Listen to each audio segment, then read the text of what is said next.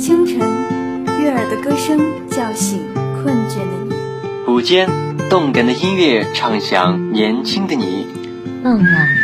温暖的声音安抚疲惫的你。陪伴是我们最长情的告白。我们是电子科技大学九里堤校区沉淀之声 Young Radio。春已至，万物生，人心正齐，胜利可期。我们要以更加坚定的信心，更加昂扬的斗志，更加务实的行动，为赢得疫情防控阻击战最后的胜利贡献青春力量。这里是愿与你一同静待春暖花开，相逢沉淀园的沉淀之声 Young Radio。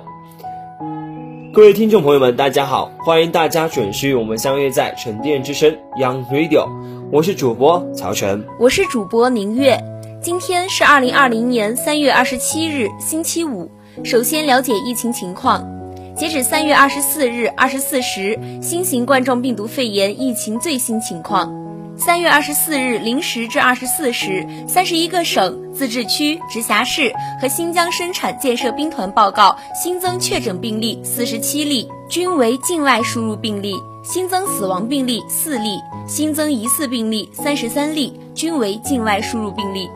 当日新增治愈出院病例四百九十一例，解除医学观察的密切接触者一千二百一十五人，重症病例减少一百七十四例。截止三月二十四日二十四时，据三十一个省、自治区、直辖市和新疆生产建设兵团报告，现有确诊病例四千二百八十七例，其中重症病例一千三百九十九例，累计治愈出院病例七万三千六百五十例。累计死亡病例三千二百八十一例，累计报告确诊病例八万一千二百一十八例，现有疑似病例一百三十四例，累计追踪到密切接触者六十九万三千二百二十三人，尚在医学观察的密切接触者一万三千三百五十六人。湖北新增确诊病例零例，新增治愈出院病例四百八十七例，新增死亡病例三例。现有确诊病例三千八百二十八例，其中重症病例一千三百六十八例，累计治愈出院病例六万零八百一十例，累计死亡病例三千一百六十三例，累计确诊病例六万七千八百零一例，新增疑似病例零例，现有疑似病例零例。三月二十四日零时至二十四时，新增报告境外输入确诊病例四十七例。截止三月二十四日二十四时，累计报告境外输入确诊病例四百七十四例，累计收到港澳台地区通报确诊病例六百二十八例，香港特别行政区三百八十六例，澳门特别行政区二十六例，台湾地区二百一十六例。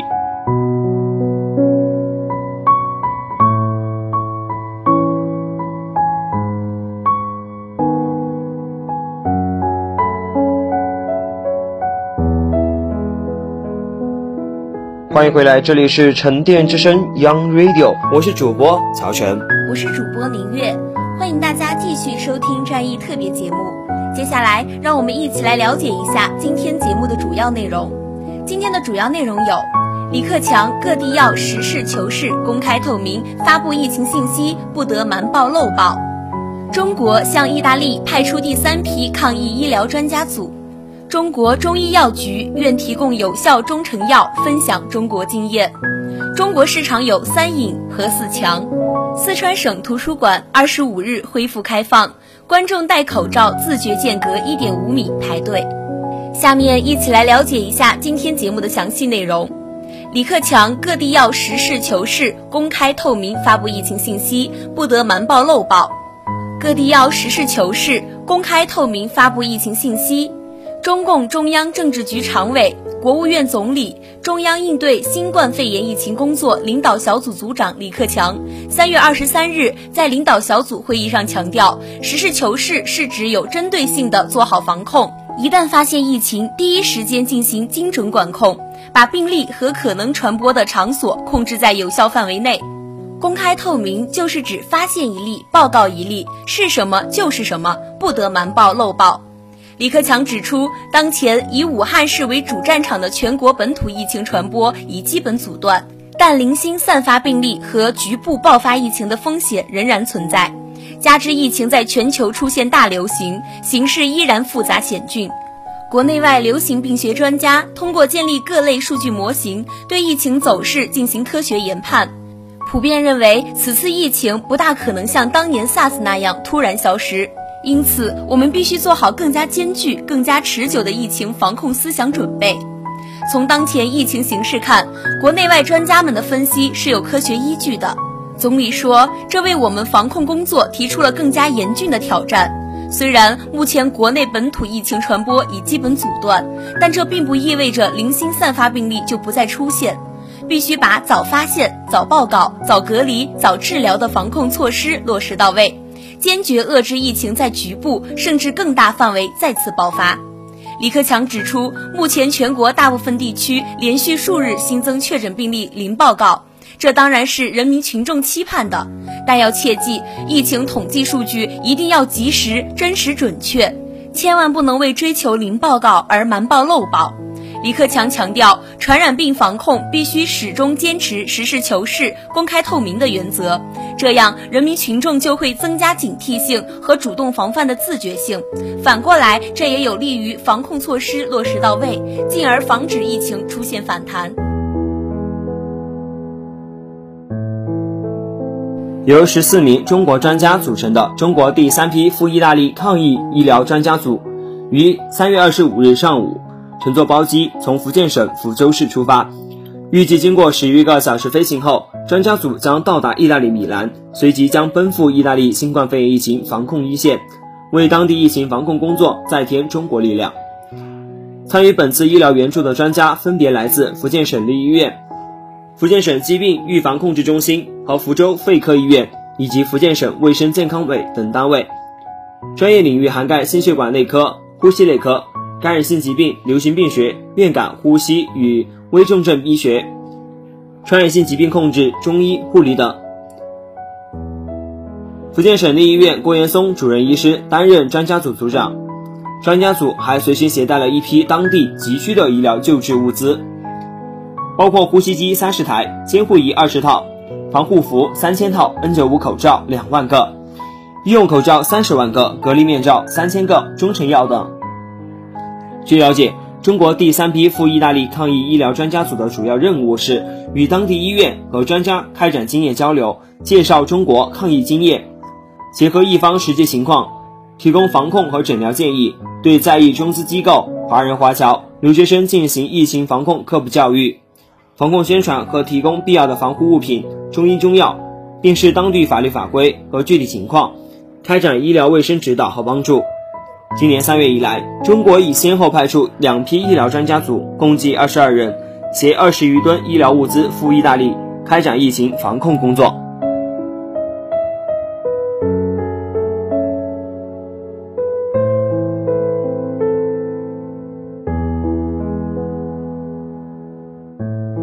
欢迎回来，这里是沉淀之声 Young Radio，我是主播曹晨，我是主播宁月，欢迎大家继续收听战役特别节目。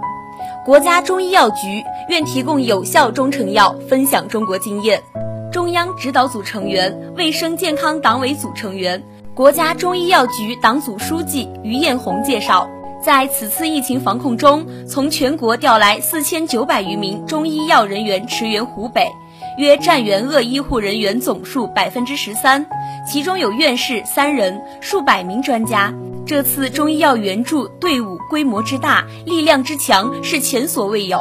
于艳红表示，社会各界认为中医药发挥了重要作用，成为这次疫情防控的一大亮点。数据显示，全国新冠肺炎确诊病例中有七万四千一百八十七人使用了中医药，占百分之九十一点五。其中，湖北省有六万一千四百四十九人使用了中医药，占百分之九十点六。临床疗效观察显示，中医药总有效率达到百分之九十以上。中医药能够有效缓解症状，能够减少轻型、普通型向重型发展，提高治愈率，降低病亡率，能促进恢复期人群机体康复。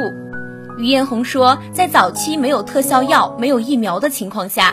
总结中医药治疗病毒性传染病规律和经验，深入发掘古代经典名方，结合临床实践，形成了中医药治疗新冠肺炎的诊疗方案和中西医结合的中国方案。筛选出金花清感颗粒、莲花清运胶囊、雪碧净注射液和肺清排毒汤、化湿败毒方、宣肺败毒方等有明显疗效的三药三方为代表的一批有效方药。中医药局愿向所有需要的国家和地区提供有效中成药。于艳红介绍，实践充分证明中医药学历久弥新，值得珍惜。它依然好使、管用且经济易行。疫情没有国界，病毒是人类共同的敌人。中国所积累的这些宝贵经验、有效的治疗方法，愿意拿出来供各国借鉴。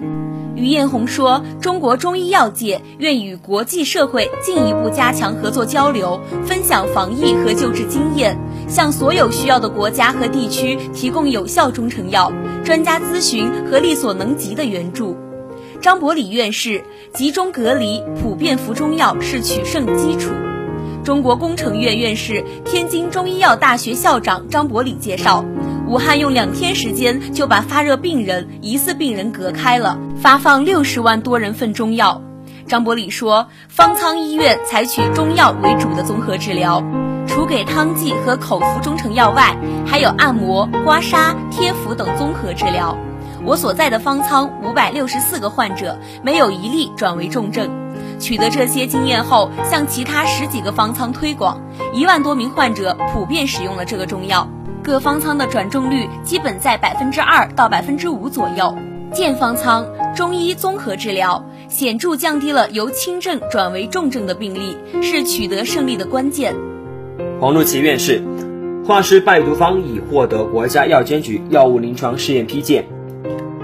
中国工程院院士、中国中医科学院院长黄璐琦介绍，化湿败毒方是在国家诊疗方案推荐的方剂基础上。由中国中医科学院医疗队在武汉金银潭医院结合临床救治总结而成。金银潭医院临床对照入组七十五例重症患者，CT 诊断肺部炎症及临床症状改善非常明显，临床转移时间和住院时间平均缩短三天。在东西湖方舱医院随机观察轻型、普通型八百九十四例，其中使用化湿败毒方共四百五十二例，最后证明该方有效。对服用化湿败毒方颗粒患者的肝肾功能进行跟踪检测，未发现与药物相关的不良反应。在试验方面，通过新型冠状病毒的小鼠模型评价，发现该方可以降低肺组织病毒载量百分之三十。洪如奇表示，三月十八日，化湿败毒方已正式获得国家药监局药物临床试验批件。获得临床批件的意义在于把科研数据与临床高级别证据进行有效转化。刘金泉，中西医结合救治，降低新冠肺炎病死率。北京中医医院院长刘清泉介绍，两个月救治过程中，中西医结合降低病死率的经验逐渐形成。刘清泉说，西医的生命支持技术，比如呼吸机的使用、去氯、ECMO 和水电解释紊乱等支支持技术，对温这种患者支持治疗是非常重要的根本手段。中医在这个过程中，利用大黄这样一些药，针对病人和呼吸机不同步，减少镇静等使用，在稳定循环、稳定血氧饱和度方面，运用血必净注射液，针对炎症风暴干预治疗的手段当中，在彼此配合中发挥了非常好的作用。刘清泉表示，中西医结合循证过程中，西医专家重点完善救治规范化的治疗上下功夫，西医关注器械通气使用。模式使用、参数调整、确立使用和气管插管最佳时机等等，而中医专家重点围绕怎么推进在重症和危重症的缓解进行使用，中西医进行有机配合，扬长避短，达到降低病死率的作用。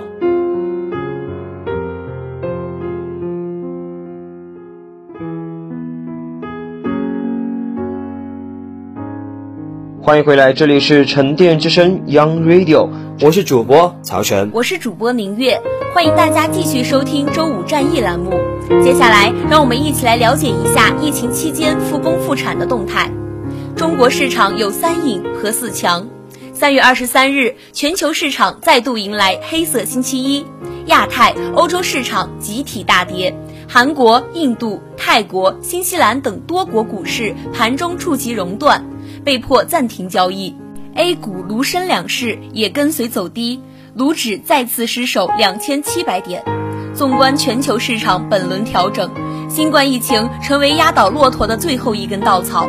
三月十二日，美股为首的十二个国家股市在一天内先后熔断，美股更是上演十天四熔断，一个月内累计跌幅超过百分之三十四。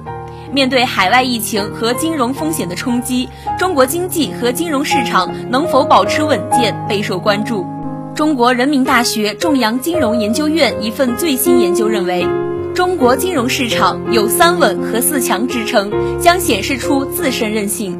这份报告是这样分析的：作为全球一百三十个国家最大的贸易伙伴，中国率先控制住疫情，率先恢复经济，取得了战役和防海外风险的“三稳”：一是金融市场稳定。经过多年的金融供给侧结构性改革，我国金融结构得到持续优化，上市公司质量提升，与金融机构杠杆率都在下降。证监会李超副主席表示，股市压降了市场杠杆的水平，当前杠杆资金总量与2015年高峰时相比下降了百分之八十，股票高比例质押上市公司数量下降了三分之一，A 股估值较低。上证综指市盈率不到十二倍，比现在的美股还低很多。面对此轮美欧股市近百分之四十的暴跌冲击，中国股市抗风险能力更强。二是价格基本平稳。一月至二月，我国 CPI 上涨百分之五点三，除季节性因素叠加新冠疫情之外，表现在 CPI 上涨主要是食品价格上涨。一至二月，食品和非食品分别上涨了百分之二十以上和百分之一左右。而食品上涨主要是猪肉和鲜菜价格的上涨拉动。如果拿掉猪肉和能源，一月至二月份核心 CPI 仅上涨百分之一点五和百分之一，而 PPI 的低位徘徊也有助于抑制通胀。伴随猪肉供给的增加和鲜菜价格回落，能源价格大幅下降，CPI 上涨动能不足，物价总体可控。三是经济增长稳健，中国经济长期向好的趋势没有改变，中国经济增长的动能。结构和总量保持稳健，百分之九十八以上的上市公司都已复工复产，中国经济增速会保持在合理区间。展望未来，中国具备经济增长和金融发展的四强红利。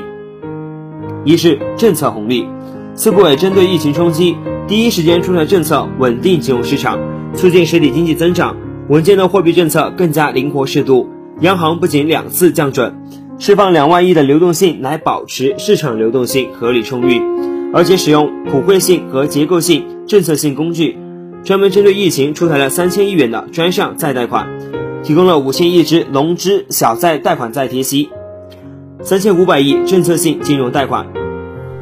未到期的 MLF 和 TMLF 分别达到了四点二万亿元和八千多亿元。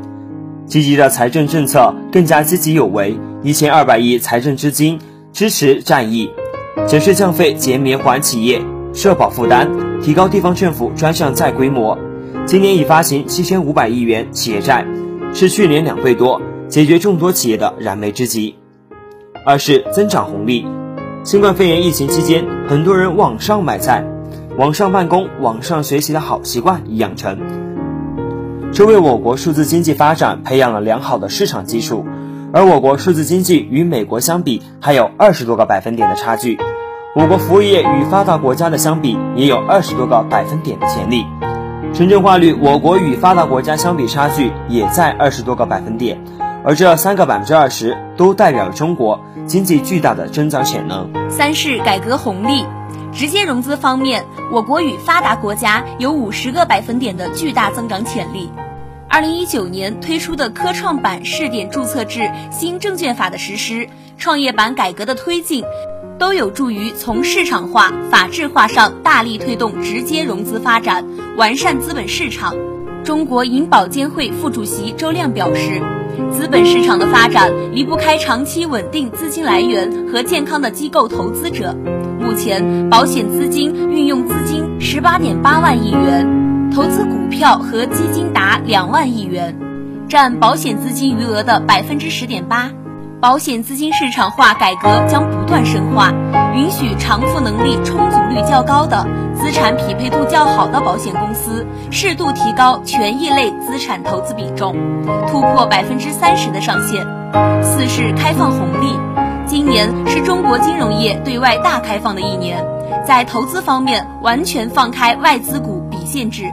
在海外资本市场一片狼藉之时，大量金融机构希望进入中国资本市场，高水平对外开放还体现在高质量共建“一带一路”上。目前，中国在“一带一路”上有超过一百一十三个境外经贸合作园区，可用全球海外仓直接发货，实现中国国内与海外产业园区、工业园区、境外经贸合作园区的点对点连接和互联互通。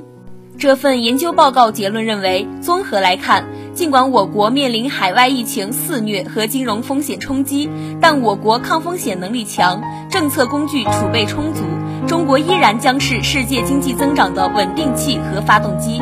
通过加强国际交流与合作，中国将与各国共同应对经济下行压力，携手走出危机。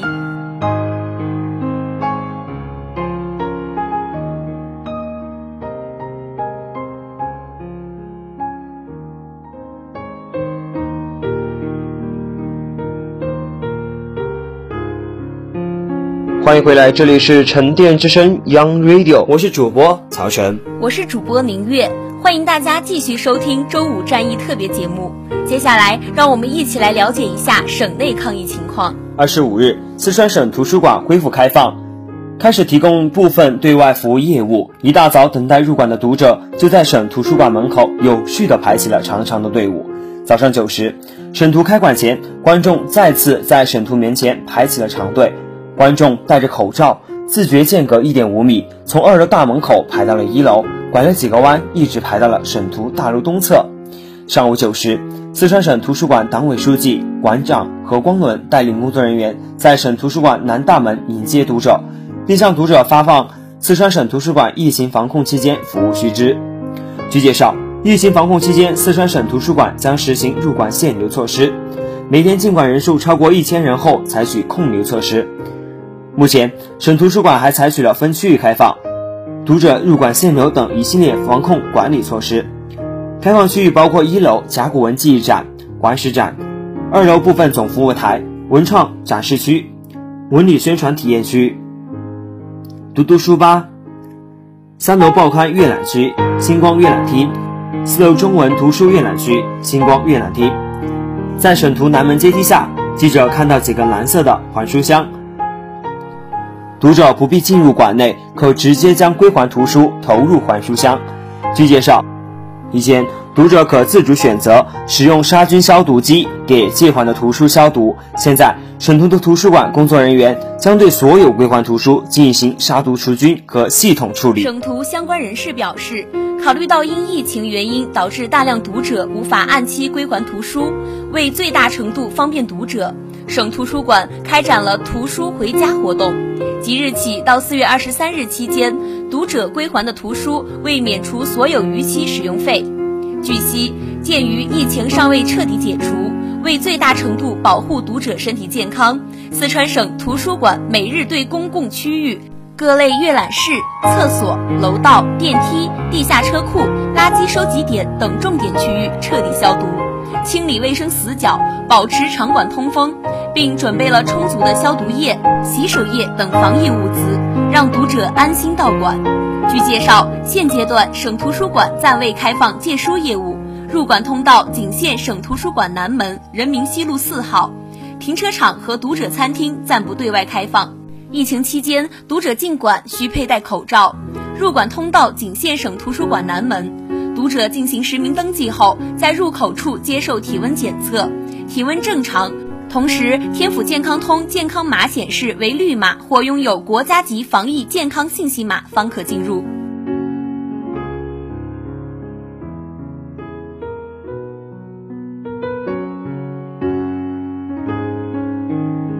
欢迎回来，这里是沉淀之声 Young Radio 战役特别节目。